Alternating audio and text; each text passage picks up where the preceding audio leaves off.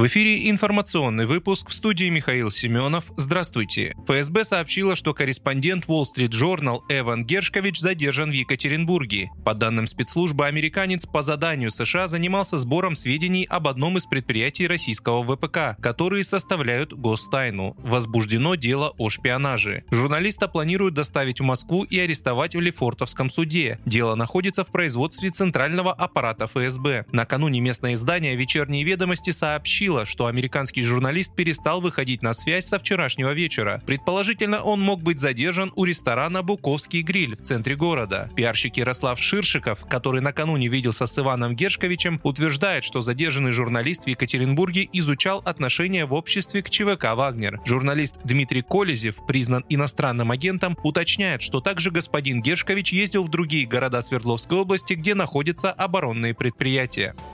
Украина потребовала от мировых энергетических гигантов поделиться прибылью. Крупнейшие мировые сырьевые компании должны поделиться с Украиной своими сверхприбылями, полученными из-за конфликта, заявил глава Минэнерго страны Герман Галущенко в интервью «Политика». Многие энергетические компании получают огромную непредвиденную прибыль из-за войны. Мы оценили ее в более чем 200 миллиардов долларов. Я думаю, что было бы справедливо поделиться этими деньгами с Украиной, сказал украинский чиновник. Как отмечает издание, названное Галущика сумма часто упоминается как прибыль за 2022 год пяти ведущих компаний – BP, Chevron, ExxonMobil, Total и Shell.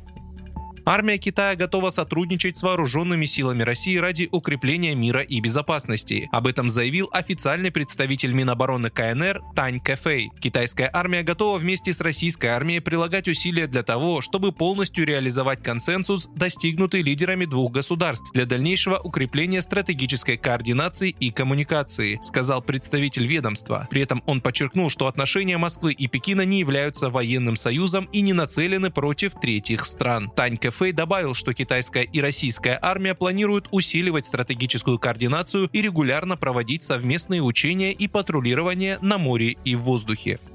Российский Минпромторг частично возобновил программу льготных автокредитов. Как сообщается, это будет касаться только самых нуждающихся в поддержке групп граждан. Речь идет о медиках, работниках сферы образования, мобилизованных, добровольцах и контрактниках, принимающих участие в специальной военной операции, а также членов их семей, уточнили в министерстве. В сентябре прошлого года СМИ писали, что государственная программа поддержки российского автопрома в 2023 году, скорее всего, существенно сократится, потому что на нее не удалось найти денег. В феврале 2023 стало известно, что льготные кредиты на бензиновые машины перестали выдавать. Представители нескольких компаний объяснили ситуацию тем, что не получили от Минпромторга ожидаемой компенсации денежных средств. Сейчас по условиям программы базовая скидка на первый взнос по кредиту составляет 20% от стоимости машины. Под программу попадают автомобили отечественного производства стоимостью до 2 миллионов рублей.